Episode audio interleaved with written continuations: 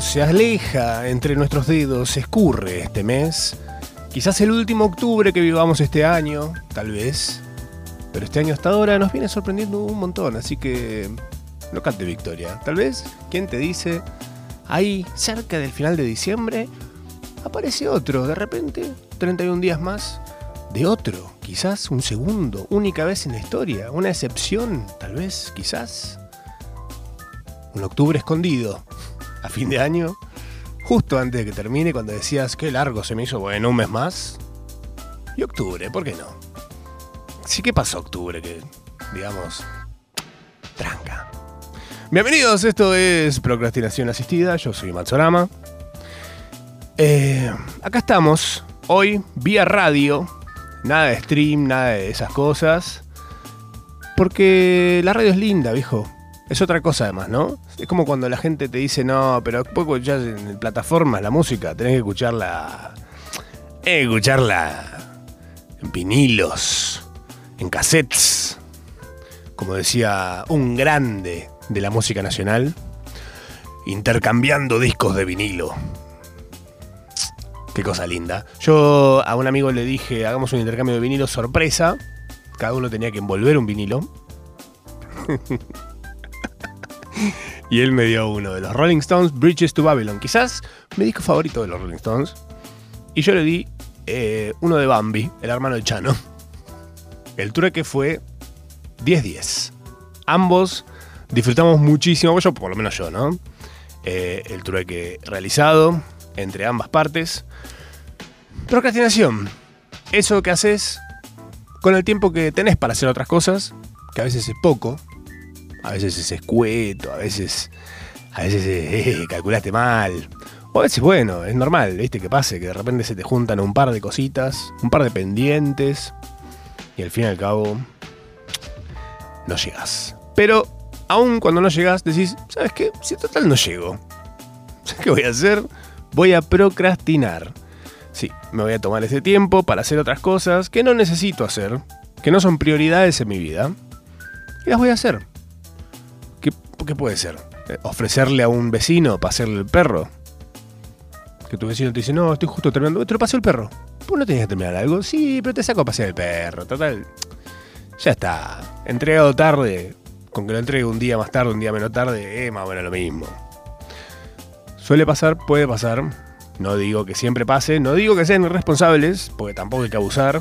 Pero siempre que se pueda, cada tanto, una procrastinadita no viene mal.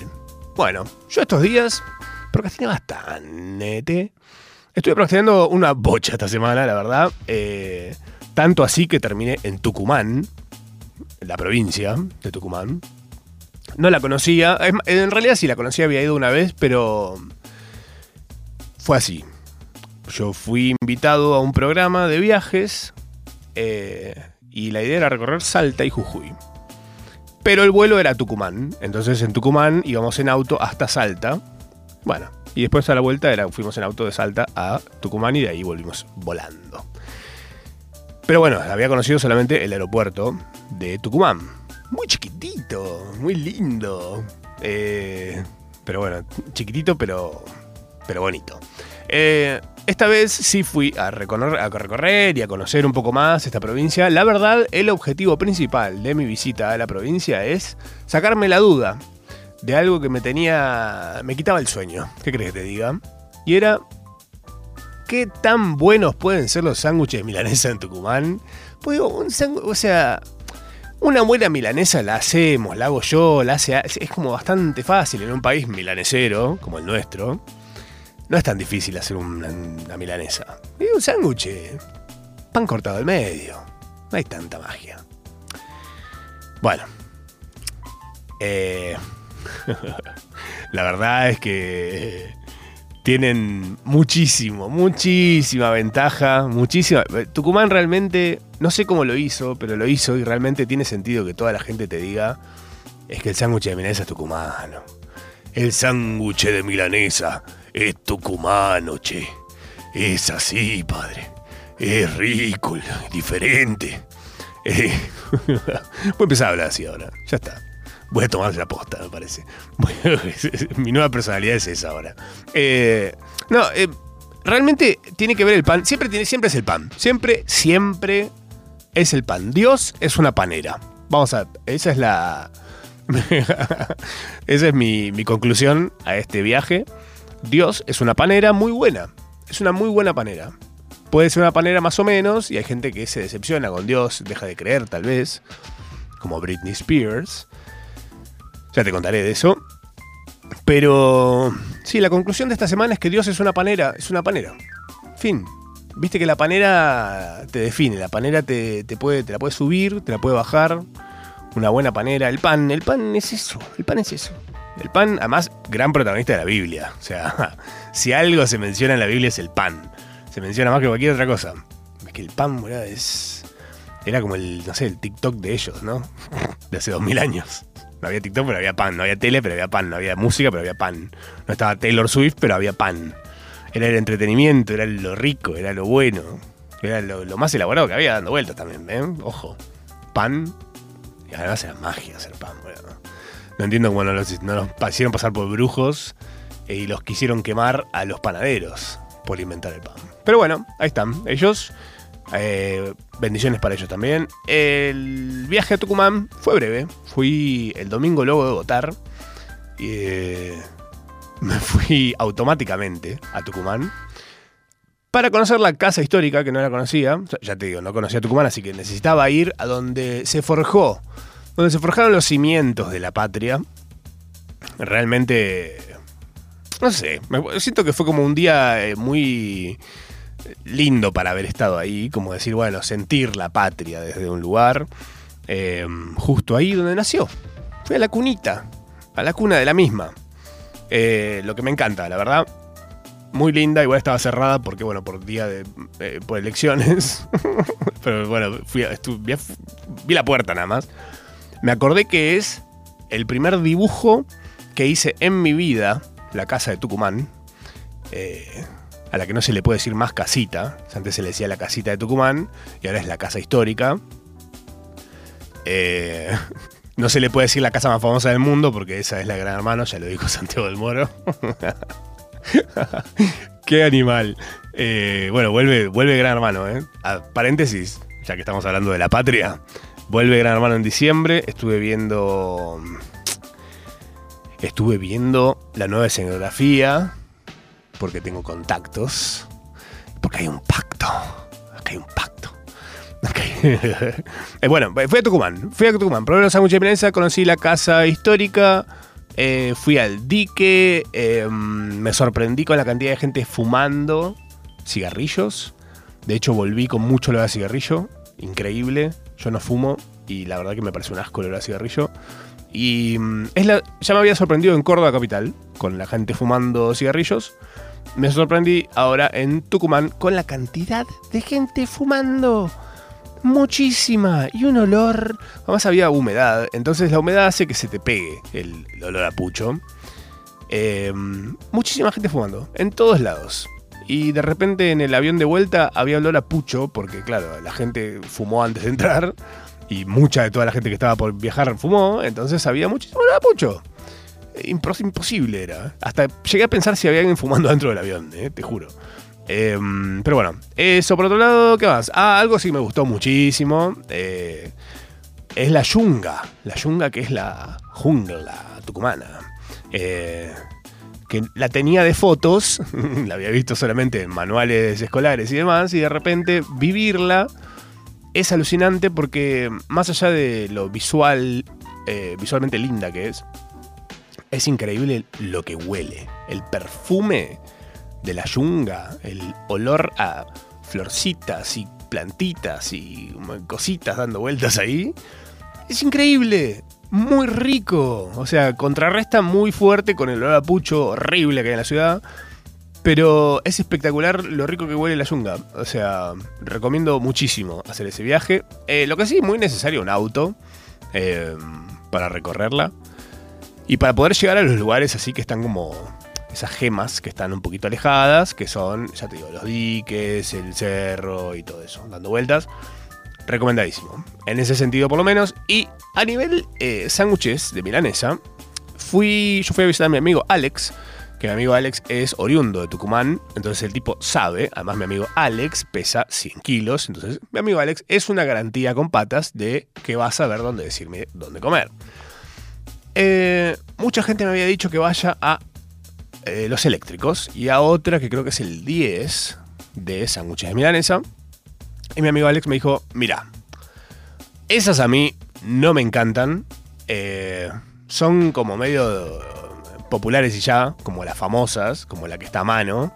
Como la que, no sé, cuando alguien viene a Buenos Aires va a ciertas pizzerías, que es porque escucharon el nombre de esa pizzería, pero quizás hoy por hoy ya no son ni las mejores ni las que recomendarías. Porque bueno, hay muchísima variedad de pizzas y porque hay algunas que hasta incluso mejoraron las fórmulas de otras que tienen unos detallecitos que podrían mejorar. Como por ejemplo, son muy aceitosas. O el queso es medio, medio berreta. O eh, la masa es más o menos. No voy a dar nombres. Pero se lee con diéresis. Ah, eh, perdón, pero no me encanta esa pizza. Eh, me gustan mucho más otras que son eh, menos aceitosas. En fin. Bueno, ahí, ahí va el detalle. Mi amigo me dice, hay una, eh, hay un lugar acá en Tucumán para ir a comer un buen sándwich de milanesa hecho con amor. Y eso a mí, la verdad, por haber sido criado por Cris Morena, me compró. Le dije, bueno, vamos a esa que está hecha con amor. Eh, no entiendo cómo se le hace el amor a un sándwich milanesa. Solamente se me ocurren cosas horribles. Pero bueno, está bien, vamos. Eh, fuimos a esta que no quedaba tan cerca como las otras. Las otras estaban todas súper cerca, estábamos en el centro. Y la verdad es que lo recontra valió a todo esto primer milanesa que como en Tucumán. Entonces, ¿qué? Como esta milanesa me pareció increíble, el lugar espectacular. Sorpresa, el maridaje del sándwich de milanesa en Tucumán, yo esto no lo sabía, es la mirinda de manzana. Que yo digo, mirinda de manzana no, no existe. Me dice, no, no, lee que se hace acá, porque se consume acá. Se hace en Tucumán la mirinda de manzana y se consume porque es el maridaje principal del sándwich de milanesa. Mirinda de manzana. ¡Ay, deliciosa! Yo no la, no la probaba desde el 2003 y te digo por qué me acuerdo la fecha, porque la última mirinda de manzana que probé venía con una promo de Hulk, la película que estaba anterior a la- a las- al universo cinematográfico de Marvel, una que fue más o menos, no fue buena, pero bueno, era la mirinda de Hulk, 2003, la última vez que había probado una y no me había parecido espectacular, pero esta vez, con la boca llena de sándwich de milanesa con amor, te digo que fue muy necesaria, muy deliciosa y una gran decisión que no puedes cuestionarle a los tucumanos de mezclar ambas cosas. Deliciosa en serio, ¿eh? Eh, y acá por lo menos en Buenos Aires se consigue, en pocos lugares, pero está. Eh, recomiendo. Si se van a hacer un sándwich de milanesa, ya saben, ahora que les dije tanto, sándwich de milanesa, probablemente estén buscando panes y milanesas para hacerse uno. Les digo además, el sándwich, el, pan sanguchero, que es el que usan en Tucumán para hacer el sándwich de milanesa, es diferente a otros panes. Y esto nuevamente sucede que yo no entiendo.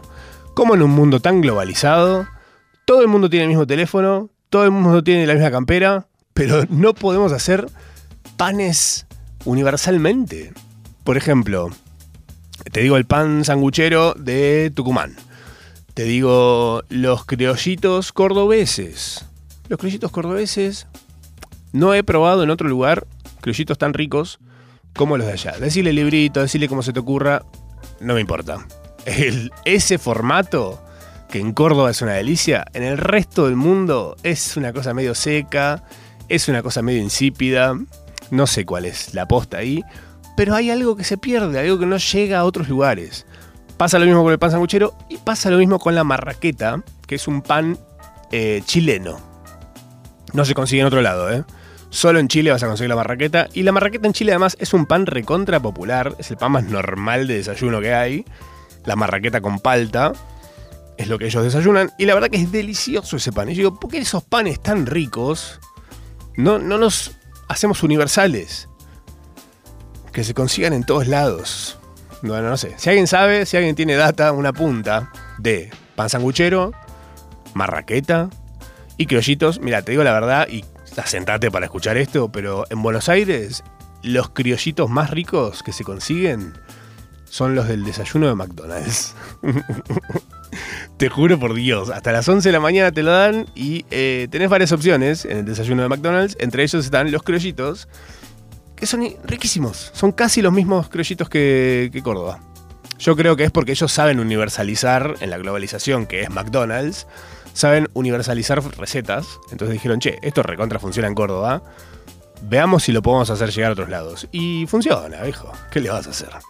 Eh, nada, pido eso, por favor, que lo intentemos. Fui a comer este lugar, Patata se llama el lugar donde comí el sándwich de mesa más rico de todo Tucumán. Y varios me dijeron, nah. Ah, nah, nah, nah porque lo subí en las historias, obviamente en Instagram, y saltaron los tucumanos a decirme, nah, tenés que ir a lo eléctrico, tenés que ir al 10, tenés que ir al no sé Todos me mandaron a otros lugares. ¿Y qué hice yo? Tribuna. yo estaba convencido que el que había comido era muy bueno, pero dije, che, si esos otros también son muy buenos, yo no me, no me quiero ir con la duda, ¿entendés? ¿Para qué vine yo a Tucumán? Así que efectivamente fui a probar los otros y acá eh, reaparece el síndrome del capitán del espacio, nuevamente. Esto es algo que ya hablamos acá en Procrastinación Asistida, en otro episodio, no me acuerdo en cuál. Pero tiene que ver con que la percepción del tucumano de esos otros sándwiches de milanesa está muy sujeta a su nostalgia. Que son los sándwiches de milanesa que comieron toda su vida, que es como el lugar popular típico histórico, así como estas pizzerías de acá de Buenos Aires, por ejemplo. Em, pero la verdad, objetivamente, dicho desde mi perspectiva de turista y de persona que ama la comida deliciosa, no sé hacerla. No me pidas que te haga una buena comida, pero yo sé dónde compenso eh, sabiendo dónde ir a comer. Y la verdad es que el de patata estaba pristino. Era un sándwich con un muy buen pan, buenísima milanesa. La milanesa estaba intacta, o sea, era la carne, bien, no pijotera. El empanizado de la, milanesa estaba entero. Lo que no pasaba en estos otros lugares. Como que te dan quizás más fetas de milanesa, pero la milanesa está como medio que se le sale el empanizado. No, no te estoy diciendo que sean feos, ojo, pero la de patata era superior. Onda, no, no, no. Y justamente pasó que a la gente que me dijo, no, tenés que ir al otro. Y le dije, che, pero vos fuiste a patata a comer. Y me decían, pero tenés que ir al otro. Pero vos fuiste, pero tenés que ir al otro. ¿Fuiste a probar los de patata? No. Bueno, anda a probar los de patata. Y después decime, yo voy a ir a lo de probar los otros. Y después te digo, perfecto. Fui a probar los otros. Y la verdad, me parecieron que estaban ok, pero el de patata está muy por arriba del resto. Muy por arriba del resto. Eso tengo para decirle a los tucumanos y al mundo que quiera ir a visitar Tucumán también. Em, no sé si fui la mejor época, la verdad. Porque llovió y usó mucho calor, muchísima humedad. Eh, yo estoy grande para esas cosas, viejo. No, no me da, no me da para eso. no me, yo no puedo ir nunca más a un lugar con humedad. Ya vivo en Buenos Aires para eso. Y te digo la verdad, la humedad de Buenos Aires es eh, seca como una cucharada de talco comparada con la, con la humedad de Tucumán, ¿eh? Increíble. No, no se podía creer la humedad que había. Pero bueno, nada. A pesar de todo, la disfruté un montón. Eh, después también fui a heladerías, ya que estoy. Una me recomendaron una muy clásica y una más moderna. La moderna le pasaba el trapo zarpado a la otra. Pero bueno, no voy a en- entrar en detalles porque las heladerías para mí eh, no, hay tanto mérito en una heladería buena o una mala. La verdad, eh, todas zafan. Todas zafan, ninguna te volvés loco. Esa es la verdad. No hay heladería que digas, ah, es- hostia, tío, esta heladería viajaré miles de kilómetros para comer estos helados. No, la verdad no. Eh, crema con sabor, fin, frío, chau. No, no, no hay mucha, no hay mucha vuelta que darle. Es así.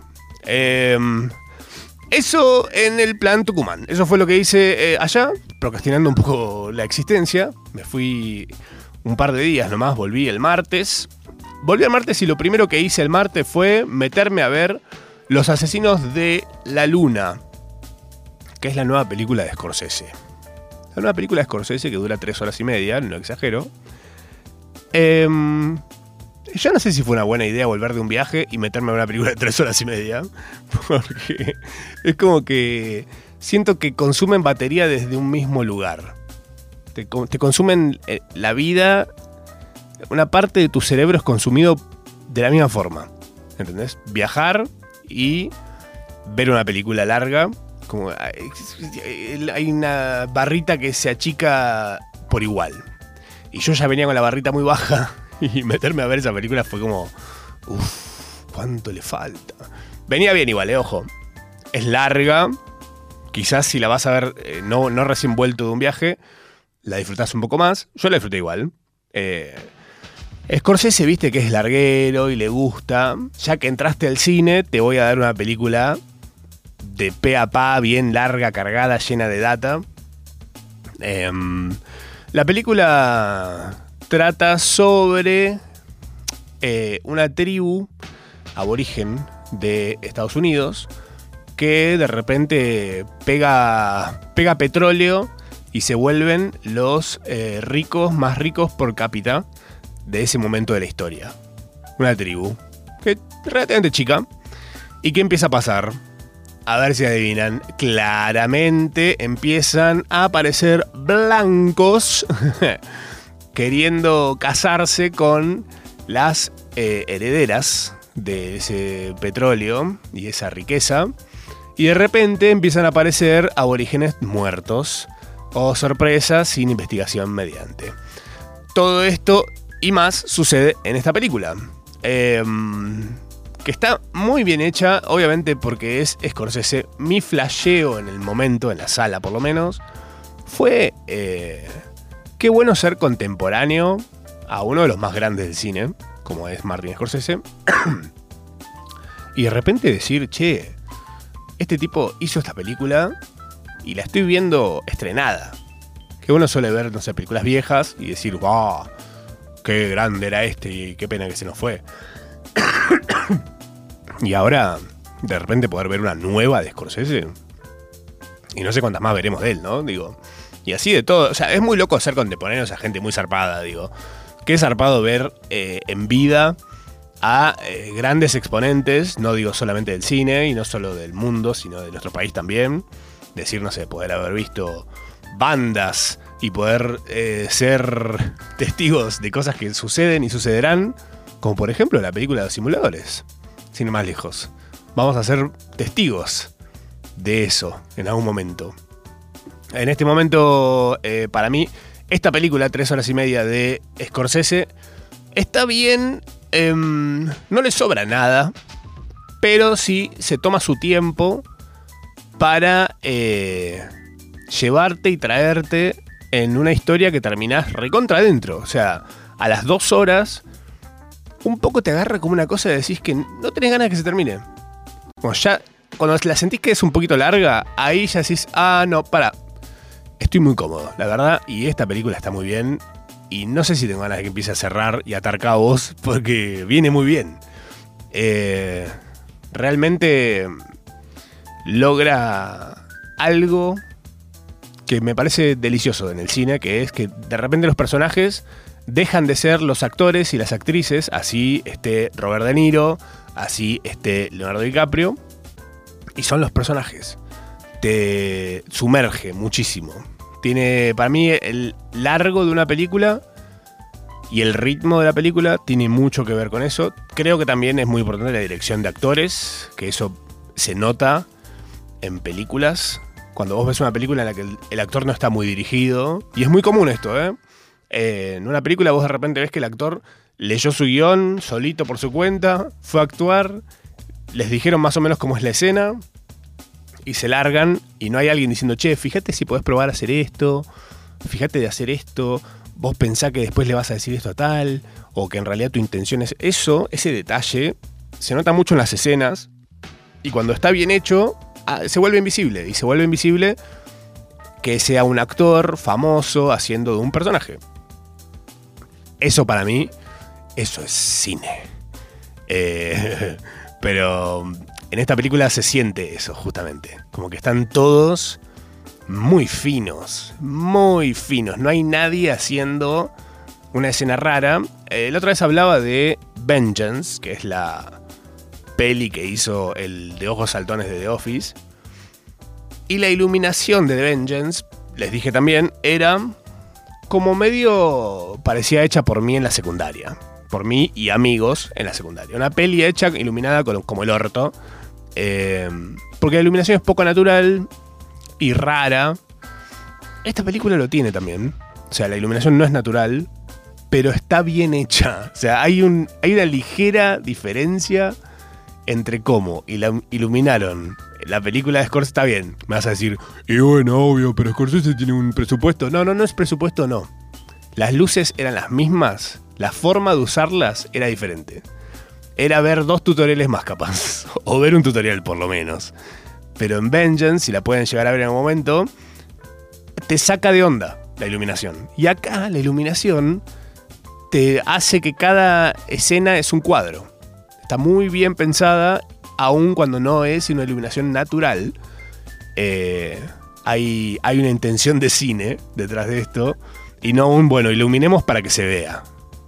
Eh, algo así pasó cuando vi Em, Insecure. Insecure es una serie de HBO eh, donde los actores y actrices son casi todos afrodescendientes. Entonces, la iluminación que tienen estos personajes está pensada muy en, pos de resaltar sus rasgos y de iluminar su piel sin tirarles una luz clara. No sé, como generalmente uno está acostumbrado a la iluminación para blancos y de repente eh, pensar cómo iluminar a gente con diferente color de piel te hace repensar las luces incluso, los colores, los tonos, cómo resaltar cosas, cómo, no sé, como que muchas veces la iluminación es luz y ya. Y acá se pensó más en otro, en otro ángulo, de otra forma. Búsquenlo si quieren. Eh, ni siquiera hace falta que vean la serie, es buena igual, la recomiendo. Pero mm, pueden ver trailers o pueden ver eh, fotos, googleen Insecure y van a encontrar qué zarpado como está iluminada esa serie. Está muy buena. Y creo que la misma gente trabajó en Euforia. Eh, ya ahí con más gente blanca involucrada. Pero aún así, muy bien iluminados todos. Eh, sin hacer esa luz dura que ya te digo, busca Vengeance o Venganza. La película esta que está iluminada, parece con un celu espantoso. Realmente no la pude terminar de ver por eso. Muy inmirable. Bueno, esta película, Killers of the Flower Moon, Los Asesinos de la Luna, eh, de Scorsese, tiene una muy buena iluminación, a pesar de no ser una iluminación natural, en general. Y el guion está súper bien y termina muy bien. Eso también es clave porque decís, che, si me vas a hacer entrar al cine tres horas y media y encima al final es tipo, ¿me? No. Termina muy bien. Termina muy bien, así que se las recomiendo. Em, vayan con paciencia, vayan bien dormidos porque se puede llegar a prestar a que se duerman en algún momento. Este, pero bueno, está en el cine por ahora. Anda a saber cuándo va a estar en la plataforma. Es de Apple. O sea, Apple la produjo, así que va a estar en Apple seguramente después. ¿Cómo está poniendo plata Apple, eh? Messi Scorsese los quiere tumbar a todos, pero me parece. Vamos a hacer una pequeña Tanduski chiquituli y seguimos haciendo procrastinación hasta las 9.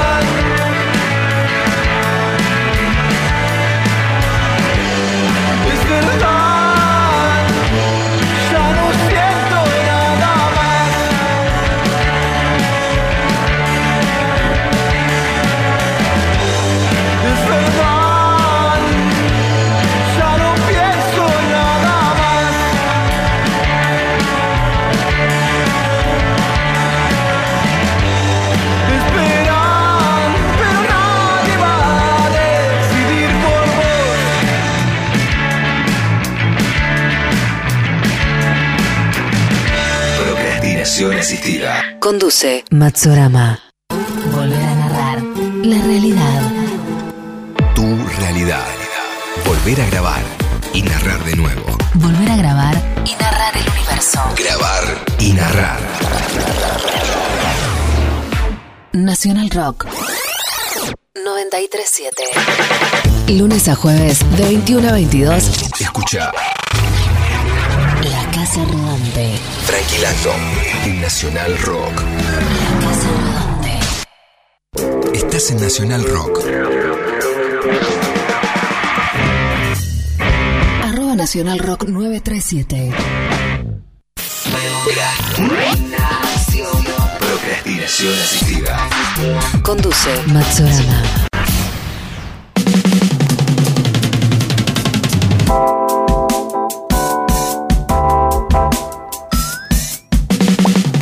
Seguimos procrastinando un ratito más. Hasta las 9 si estás en vivo. O más o menos 20 minutos más. si estás en diferido. Porque así es la vida, así funciona el tiempo, viejo, ¿no viste la película de Nolan? ¿Cuál? Cualquiera. Si en todas está obsesionado con el puto tiempo, ese viejo loco. Ah, bueno, estamos acá, hablamos de eh, los asesinos de la luna, hablamos de mi viaje a Tucumán. Vamos a hablar de mi lectura de la semana, em, que es el libro de Britney. Britney sacó un libro, Las Memorias. Britney Spears, para los que no saben, eh, la princesa del pop fue en su momento. Después Britney Pelada, también te acordarás tal vez de eso. Britney eh, Colegiala en su videoclip de Baby One More Time. Y si a esta altura no sabes quién es Britney, bueno, qué sé yo qué te puedo decir. Sabes la que te falta, pa. Pero bueno, Britney. eh, saca un libro, unas memorias. Britney estuvo en el ojo de la tormenta mucho tiempo. Porque, no sé, eh, los fans comenzaron en un momento a sospechar de que ella estaba medio en una, como cautiva o muy limitada. Y empezaron a joder, esto te digo hace muchísimos años, empezaron a joder con Free Britney, o sea, liberen a Britney, como liberen a Willy, pero con Britney.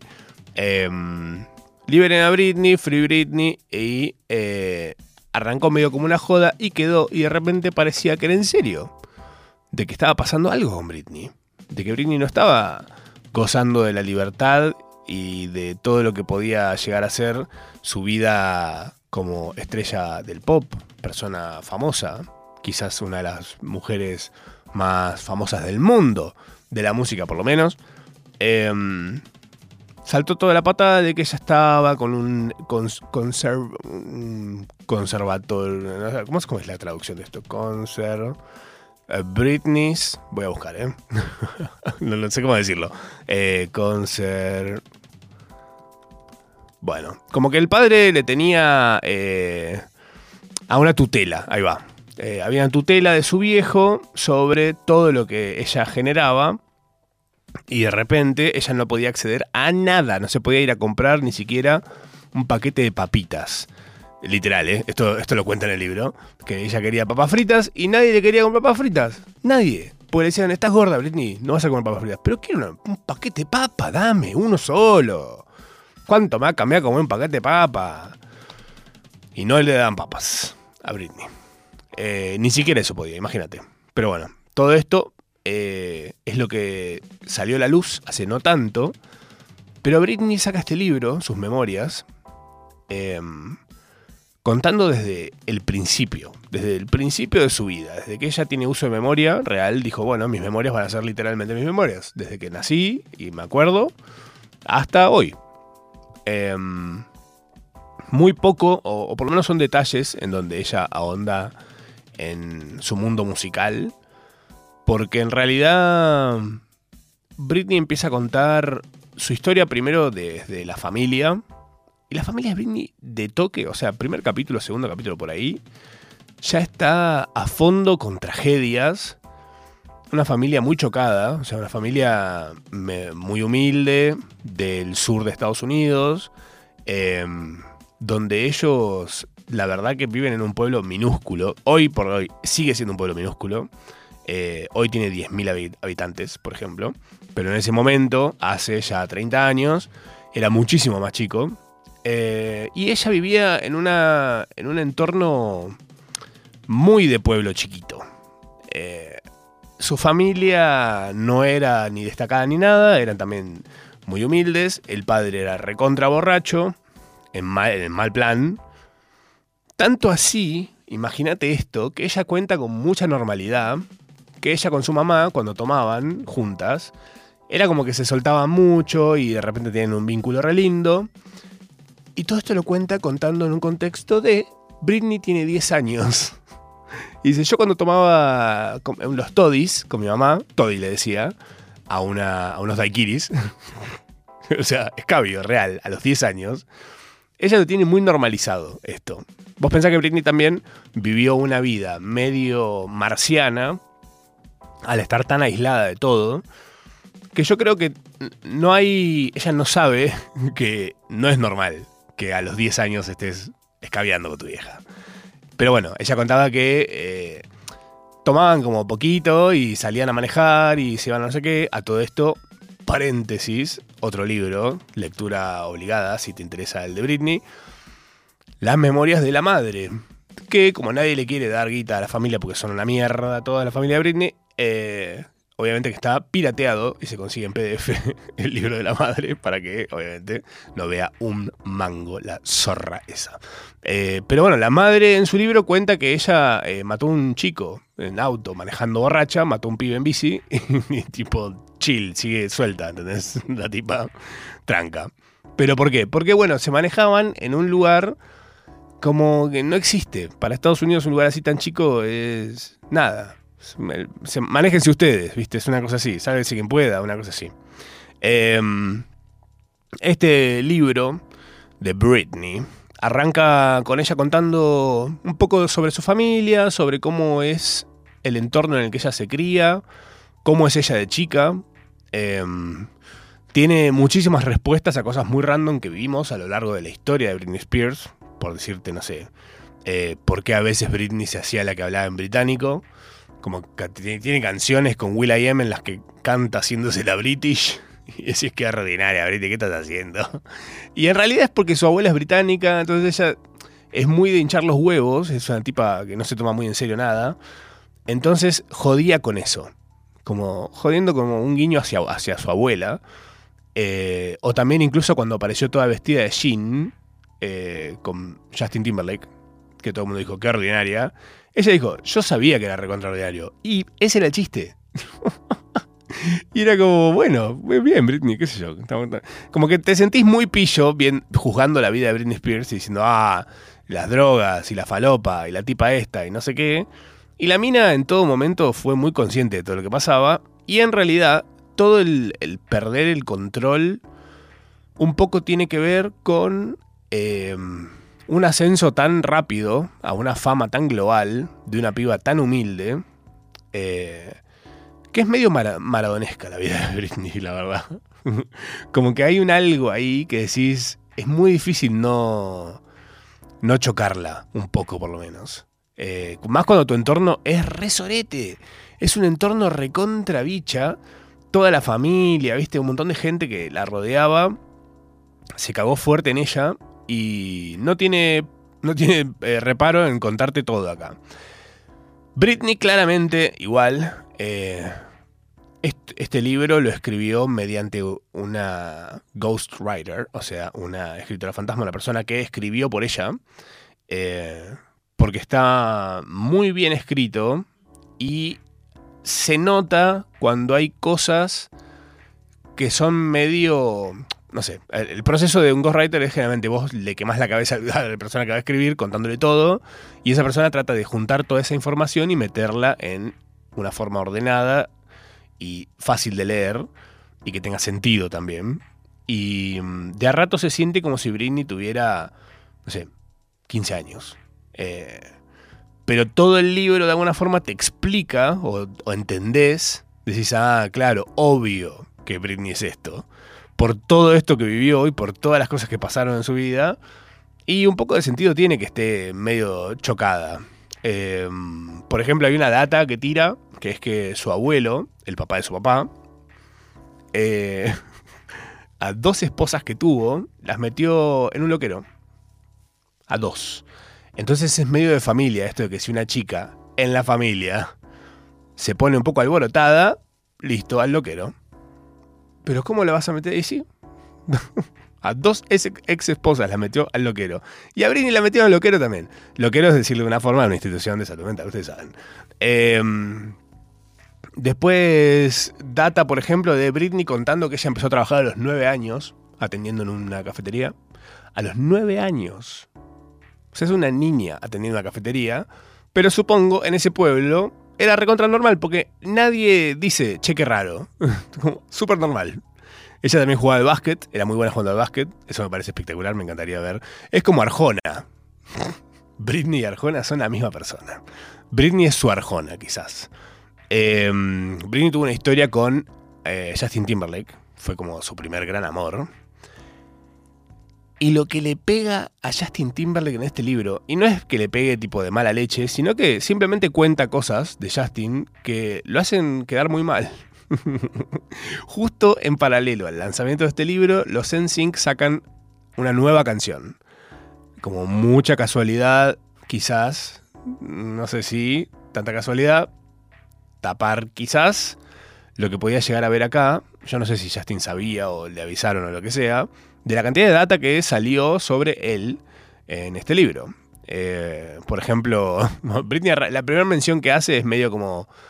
Los NSYNC, a diferencia de los Backstreet Boys, es una banda de blancos también, pero que están obsesionados con los negros. Entonces se la pasaban haciendo cosas de negros, pero eran todos blancos. Básicamente. Entonces Justin vivía haciéndose como el amiguero de hip hoperos y gente afrodescendiente. Eh, medio pete, porque era como un blanquito haciendo tipo, "Eh, bro, what's up, man? No sé qué. Eh, Como, "Ah, cállate. cállate, por favor. Sos muy blanco para hacer eso. Eh, en un momento, muy de la nada, te cuenta que ella queda embarazada de Justin Timberlake y que Justin le dice, che, no, yo estoy muy pibe todavía para ser papá, ¿eh? Bueno, ¿y qué hacemos? Le dice Britney. Y no lo tengas. Bueno, voy a ir al médico entonces. No, no. Somos famosos, no puedes ir al médico. ¿Qué hacemos entonces? Hay que conseguir pastillas y hacerlo en una casa normal, chill.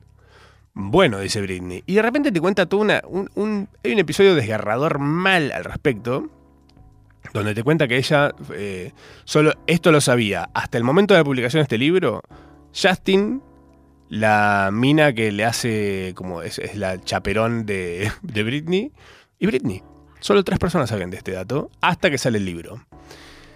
Y de repente está Britney, después de tomar las pastillas para abortar, eh, muriéndose del dolor en el baño, tirada en el piso, y de repente Justin entra y le dice, che, ¿no querés que te toque una canción? Y entra con la guitarra y se le pone a tocar la guitarra al lado mientras ella está tipo, ay, me duele muchísimo. Y él tocando una canción al lado. Qué pesado, la verdad, Justin Timberlake. Flaco, llévala al hospital. Mirá si, ¿eh? Está loco. Pero bueno, nada, está bien. Era pendejo, Justin Timberlake era un pendejo. Los dos eran muy pendejos, pero muy raro todo. Muy, muy raro todo. Eh, realmente te da mucha bronca. Después también te da bronca enterarte que Justin Timberlake le corta por SMS. Quizás un pionero de cortarte por mensaje. ¿O no? Quizás, no sé. La verdad que Justin Timberlake sumó muy pocos puntos con este libro. Eh, si alguien lo quería todavía, yo no creo que siga haciéndolo. Por lo menos eh, tiene bastantes motivos para no hacerlo. Después cuenta que audicionó para The Notebook, la película que está Rachel McAdams, muy bien. Eh, y estaba, de hecho, en el casting, hubo varias act- actoras, actrices, eh, audicionando para The Notebook. Y el final, o sea, quienes quedaron para el papel era Britney y Rachel McAdams. Espectacular. Aguante Britney, la verdad, ¿qué crees que te diga? Una tipa, Rachel McAdams, no sé si la tienen, es una rubia que estuvo en Mean Girls haciendo de Regina George, de la más mala, de la Queen Bee de las, de las malichas. Eh, después también le pega a la hermana, le pega a la madre, le pega al padre. Toda la familia de la liga, porque la familia es bastante de mierda. La hermana Jamie Lynn, que es la hermana más chica, es como recontra celosa a un nivel reordinario.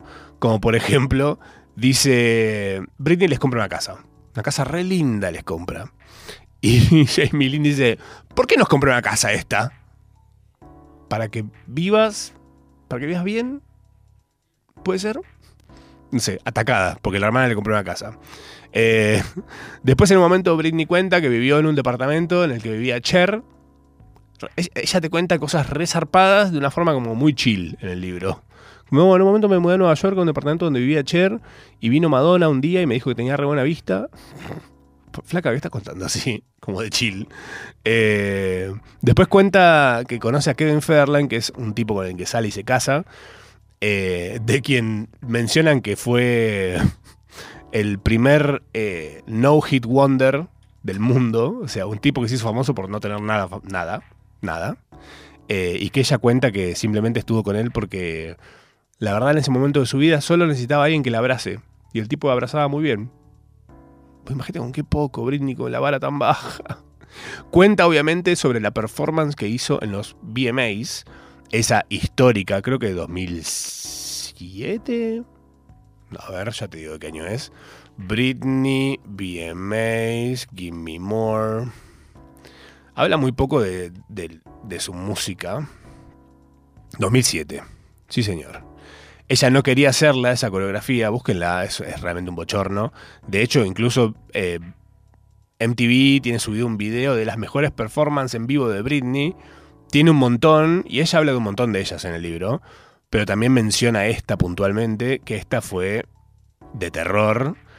Ella no quería hacerla y la obligaron a hacerla. En un momento medio como que a Britney la empiezan a empujar a hacer cosas que ella no quiere y termina chocándose un poco a presión. Siento que esto sería una muy buena película, pero la película sería muy parecida de Joker o algo así.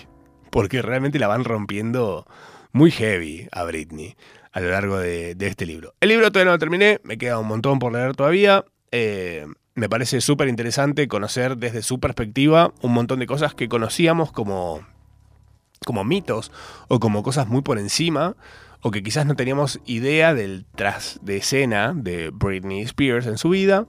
Eh, así que nada, les contaré, supongo que para el próximo jueves ya habré terminado de leerlo, así que les voy a contar si hay algo más o no eh, en este libro. Por ahora viene muy jugoso, siento que es Game of Thrones es mi pequeño pony comparado con la vida de Britney Spears hasta ahora, porque no paran de pasarle cosas y todas las vimos un poco, entonces un poco de data de esto tenemos. Eh, me enganché como me enganché con el, con el, ¿cómo es? Con el documental de Beckham, que yo pensé que iba a haber boludeces y la verdad que al fin y al cabo había para hacer mermelada. Esta semana salió, cambiando un poquito de tema, pero tampoco tanto, eh, salió el disco nuevo de los Rolling Stones. Los Rolling siguen sacando música y a mí hay algo que me sorprende realmente. Primero que es un discazo, mal, eh, pero siempre igual. O sea, hasta ahora no hubo disco de los Rolling Stones que no me parezca un discazo. Esa es la verdad. Tengo mis favoritos, pero porque no sé, porque tiene que ver algo quizás con cuál fue el primer disco que tuve de ellos. Eh, pero en este caso, digo, los Rolling Stones no paran de sacar buena música. Y ¿sabes qué es lo que más me sorprende? Que la música que sacan los Rolling Stones, a pesar de hoy ser, no sé, nombrados por la realeza y por tener millones de dólares y por vivir en castillos o lo que sea, no dejan de estar conectadas a algo que vos te puedes sentir identificado, identificada, teniendo, no sé, 20 años y viviendo en un pueblito, ¿entendés? Eh, y yo tengo una teoría respecto a esto, que es, escuchando este último disco dije, "Ah, para mí es esto. Y yo creo que es esto. Los Rolling Stones, para mí, en sus 20s, en su época de, de que explotaron y que quizás accedieron a muchísimas cosas, no solo drogas, sino a muchísimas cosas, muchos estímulos, mucha, mucho, mucho de golpe, muchísimo. Pioneros de una fama global, además. No todo el mundo era famoso globalmente en ese momento. Era un gran logro. Yo creo que los Rolling Stones en ese momento, todavía pendejos y todavía medio un poco, un poco así como, no sé si humildes, pero aterrizados por ahí o más cercanos a cualquier rolinga, eh, para mí en ese momento escribieron miles de canciones. Miles. Todas buenísimas. Todas buenísimas. Pero en vez de sacar un salmón de cinco discos, dijeron no. Vamos a guardar estas canciones y las vamos a ir sacando de a 12 más o menos cada 5 años. De acá que, bueno, nos muramos todos. Y creo que es lo que están haciendo. Porque yo no puedo entender entonces cómo estos tipos, que podrían estar muy desconectados de la vida, como pasa con algunos artistas que de repente, no sé, la pegan, se llenan de guita, se vuelven recontra. No sé, pasan de ser re humildes a recontra chetos y le terminan cantando una tostadora. De repente decís, che, ¿cómo hacen los Rolling Stones para mantenerse tan. que escuchás sus canciones y dices, me reidentifico con esto? ¿Cómo puede ser? Los Rolling Stones, y para mí es eso. Son estas canciones están escritas hace 50, 60 años. Y nosotros estamos recién ahora escuchando las versiones que grabaron ahora, o andás a ver si no las grabaron antes también. Eso sería espectacular. Eh, recomiendo, muchísimo, gran disco. disfrútenlo. Y la semana que viene les contaré también algo que va a suceder este fin de semana, que por si no lo sabían, Warner está, Warner, Warner, está celebrando sus 100 años y están volviendo a pasar en el cine películas de Warner. Y entre ellas, este fin de iré a ver El Señor de los Anillos. Así que pueden fijarse quizás en sus carteleras amigas cercanas. Ah, En algunas hay unos horarios horribles y en otras hay unos horarios más aceptables. Fíjense si tienen ganas de ir a ver esa peliculón, esa saga espectacular que es El Señor de los Anillos, chequenlo. Y me pone contento y manija porque digo, Warner también tiene Pacific Rim, que es mi película favorita, así que espero que la gente de Warner se cope. Y también, por lo menos la den un día, no sé, si la dan a las 10 de la mañana, un lunes yo la voy a ver. Va, como si tuviera mucho que hacer. Bueno amigos, Procrastinación Asistida ha terminado por el día de hoy. Espero lo hayan disfrutado y se hayan eh, llevado algo para procrastinar en la semana. Nos vemos nuevamente semana que viene, jueves a las 8 de la noche por acá, por Nacional